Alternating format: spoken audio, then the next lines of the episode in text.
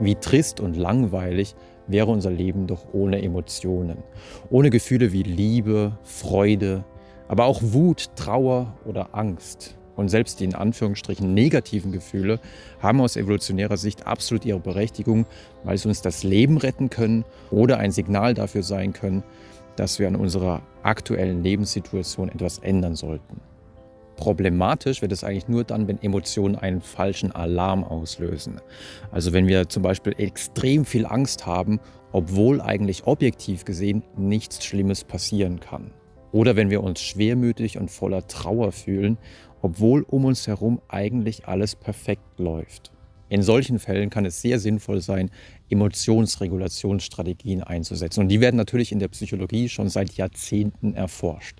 Und heute in dieser Episode möchte ich euch die Ergebnisse aus zwei gigantischen Meta-Analysen mit über 300 Studien vorstellen, in denen man sich die durchschnittlichen Effekte von unterschiedlichen Emotionsregulationsstrategien angeschaut hat. Die erste Meta-Analyse von Webb und Kollegen, in der man sich 190 Studien angeschaut hat mit tausenden Versuchspersonen, konnte eindrucksvoll zeigen, dass zum einen Neubewertungen sehr effektiv sein können. Also kognitives Umdeuten von zum einen der Emotion an sich. Also man kann zum Beispiel die Emotion Angst neu für sich bewerten, dass man nicht länger sagt, oh, das ist wirklich ein unglaublich unangenehmes Gefühl und ich möchte das einfach gar nicht spüren müssen, sondern dass man sagt, nee, Angst ist eigentlich auch was Nützliches, es schützt mich. Eine Panikattacke ist keine Attacke auf mich, sondern einfach nur ein Schutzmechanismus meines Körpers und eigentlich habe ich auch nur deswegen Angst, weil mir etwas wichtig ist. Wenn mir etwas nicht wichtig wäre, dann hätte ich keine Angst. Also Angst zeigt mir auch, was von Bedeutung ist in meinem Leben. Und jemand, der gar keine Angst hat, für den ist vielleicht auch alles wirklich scheißegal.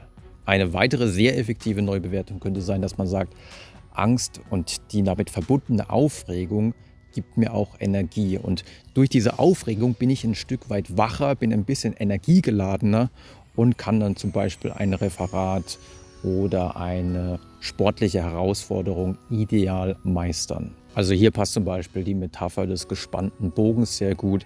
Mit einem Bogen kann man ja nur dann einen Pfeil wirklich gut abschießen, wenn er auch ein Stück weit gespannt ist. Und wenn ich überhaupt nicht aufgeregt bin und überhaupt keine Anspannung in meinem Körper habe, dann kann es schon deutlich schwieriger sein, eine Höchstleistung abzuliefern.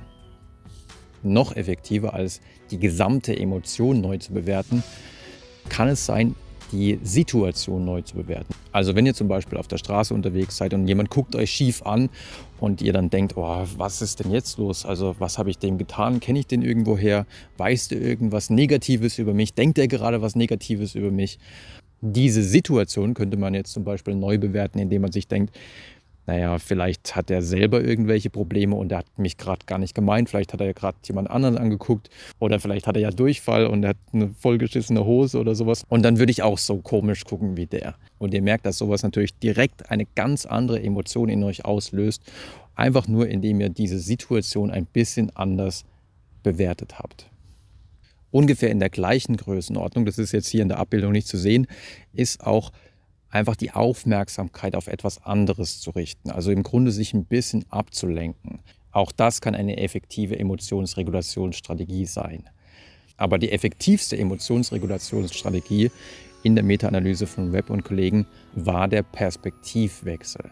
Stellt euch vor, ihr liegt beim Zahnarzt auf der Behandlungsbank und ihr seht, wie der Zahnarzt so mit dem Bohrer so langsam auf euren Zahn zusteuert und dann fängt er an zu bohren. Und dieses Bild ist sicherlich nicht so angenehm. Aber wenn ihr jetzt einen Perspektivwechsel macht und ihr euch jetzt einfach nur noch von außen seht, wie so ein unbeteiligter Beobachter, dann merkt ihr, auf einmal ist die Emotion schon deutlich abgeschwächt.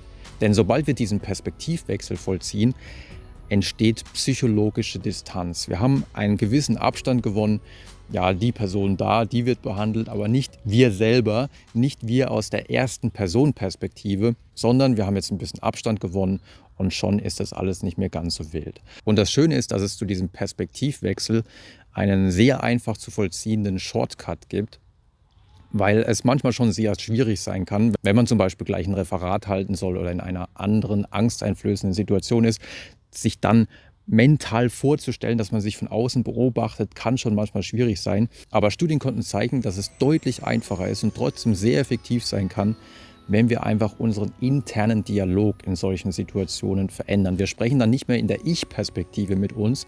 Ich habe Angst, ich habe Angst vor dem Zahnarztbohrer, ich habe Angst davor, wie die anderen auf meinen Vortrag reagieren, sondern man geht in den Du-Dialog rein und dann sagt man, du hast Angst, du hast Angst vor dem Zahnarztbohrer, du hast Angst vor der Bewertung der anderen. Und dadurch stellt man direkt diese Distanz her. Und das Faszinierende ist auch, dass durch diesen Du-Dialog wir deutlich häufiger mit uns in einer Art und Weise reden, wie wir mit einem Freund reden würden. Das heißt, unser innerer Dialog wird auch deutlich erbaulicher, deutlich motivierender, sodass wir dann sagen, ja, du hast Angst, aber du wirst es schon durchstehen und du bist gut vorbereitet auf das Referat. Und ja, so ein bisschen Aufregung ist sowieso gut, das wirst du schon hinkriegen. Solche Perspektivwechsel können also hervorragend funktionieren. Was dagegen überhaupt nicht funktioniert, ist es, Emotionen unterdrücken zu wollen. Also wenn ich zum Beispiel mir einfach vornehme, ja, ich möchte die Angst jetzt nicht fühlen, ich darf die Angst nicht fühlen, dann ist es im Grunde wie mit so einem Ball, den man unter Wasser drückt. Und ähm, vielleicht funktioniert es mal kurzfristig, aber nach kurzer Zeit kommt es dann zum sogenannten Rebound-Effekt und der Ball kommt nach einiger Zeit wieder nach oben und man hat dann vielleicht sogar mehr Angst als vorher. Und dafür sprechen zum Beispiel die Ergebnisse aus einer Studie von Levitt und Kollegen, in der man Versuchspersonen an einer sogenannten CO2-Challenge hat teilnehmen lassen. Das heißt, sie sollten Luft einatmen mit 5,5 Prozent CO2-Anteil, also ein Vielfaches mehr, als man normalerweise einatmen würde. Und man weiß, dass so ein hoher CO2-Gehalt in der Luft zu panikartigen Symptomen führen kann. Und einer Gruppe hat man gesagt, ja, versuch mal diese aufkommenden Emotionen zu unterdrücken, ja, also versuch sie nicht zuzulassen.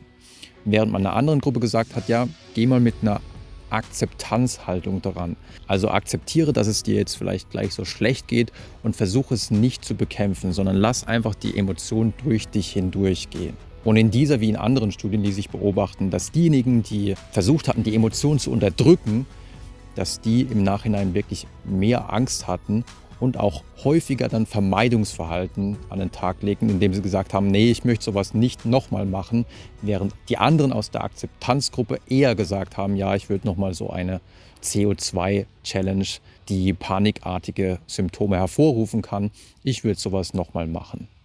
So interessant die Ergebnisse aus dieser Meta-Analyse auch sind, so sind sie doch nicht erschöpfend, weil einige Emotionsregulationsstrategien hier fehlen. Daher habe ich noch eine zweite Meta-Analyse für euch mitgebracht von Aldau und Kollegen, in der man sich angeschaut hat, welche Strategien zur Emotionsregulation mit starken oder auch geringen Ausprägungen von psychischen Erkrankungen wie zum Beispiel Depressivität, Angststörungen, Suchterkrankungen oder Essstörungen zusammenhängen. Und hier ließ sich dann zeigen, dass diejenigen, die unter starken psychischen Störungen litten, häufig zur Emotionsregulation Vermeidung an den Tag legen, also dass sie sich einfach gar nicht in eine angstauslösende Situation hineinbegeben beispielsweise, dass sie zum Beispiel am Tag, an dem sie ein Referat halten sollen, sich krank melden oder wenn man zum Beispiel Angst vor Spinnen hat, nicht mehr in den Keller geht oder bei Agoraphobie einfach auch nicht mehr das Haus verlässt. Das sind natürlich langfristig sehr problematische Emotionsregulationsstrategien, weil sie zur Aufrechterhaltung der Problematik führen und man ja nicht die Erfahrung macht, dass man gar keine Angst vor einer kleinen Spinne haben muss oder dass man auch ohne Probleme rausgehen kann, dass auch draußen nichts Schlimmes passiert. Und auch diese Meta-Analyse spricht gegen die Emotionsunterdrückung, weil sie mit einem höheren Maß an psychischen Problemen einhergeht. Und am schlimmsten, in Anführungsstrichen, war in dieser Meta-Analyse das Ruminieren, was aus dem Wort rumen, einem Teil des Wiederkäuermagens abgeleitet ist und verdeutlicht, dass man immer wieder Gedanken wiederkäut, immer wieder sich fragt, ja, warum habe ich damals in dieser Situation nicht anders gehandelt? Warum mögen mich andere Menschen nicht? Was stimmt bloß mit mir nicht? Und wenn man da immer wieder und immer wieder drüber nachdenkt, und es nicht schafft, irgendwann diesen Absprung zu schaffen von diesen Gedanken, dann verharrt man in diesem Wiederkäuen und das führt natürlich dann auch zu einer Aufrechterhaltung der Depression beispielsweise. Mit geringen Ausprägungen an Pathopsychologie, also man könnte sagen, je gesünder aus psychologischer Sicht die Menschen waren, desto häufiger haben sie dagegen Emotionsregulationsstrategien eingesetzt, wie zum Beispiel Neubewertungen, darüber haben wir ja auch schon gesprochen. Und ebenfalls sehr effektiv oder am effektivsten war das aktive Problemlösen. Das ist etwas, was mir in der Meta-Analyse von Webb und Kollegen ein bisschen gefehlt hat. Deswegen habe ich da auch nochmal die Studie von Aldau reingenommen, zu zeigen, dass nämlich dieses aktive Problemlösen, dass wenn man zum Beispiel sich schlecht fühlt, weil man mit einer anderen Person ein Problem hat, dass es dann natürlich äußerst effektiv sein kann, einfach das Gespräch zu suchen und das Problem zu lösen, anstatt dass man einfach nur versucht, seine eigenen Emotionen in den Griff zu kriegen und vielleicht kognitiv neu bewertet und sagt, ja, ja, die andere Person ist mir eigentlich gar nicht so wichtig. Manchmal kann es auch sehr sinnvoll sein, einfach auch wirklich das bestehende Problem zu lösen. Wichtig dabei ist aber, dass man wirklich aktiv wird und auch aktiv ins Handeln kommt und nicht nur in der Ruminierungsphase. Das haben wir ja schon gehört, dass Ruminieren problematisch sein kann. Dieses Zerdenken kann sehr problematisch sein. Viel besser ist es wirklich auch dann ins Handeln reinzukommen. Das soll es für heute gewesen sein. Ich hoffe, die Episode hat euch gefallen. Ich hoffe, der Aufwand hat sich gelohnt. Wie gesagt, über 300 Studien stecken in diesen Meta-Analysen und die Psychologie kann schon gute Antworten darauf geben, wie man Emotionen am besten reguliert. Man muss es nur am Ende natürlich auch machen. Wenn ihr noch mehr zu dem Thema erfahren wollt, dann schaut auch gerne in das Angstbuch rein oder schaut mal auf der Webseite vorbei und vielleicht sehen wir uns ja beim nächsten Mal wieder.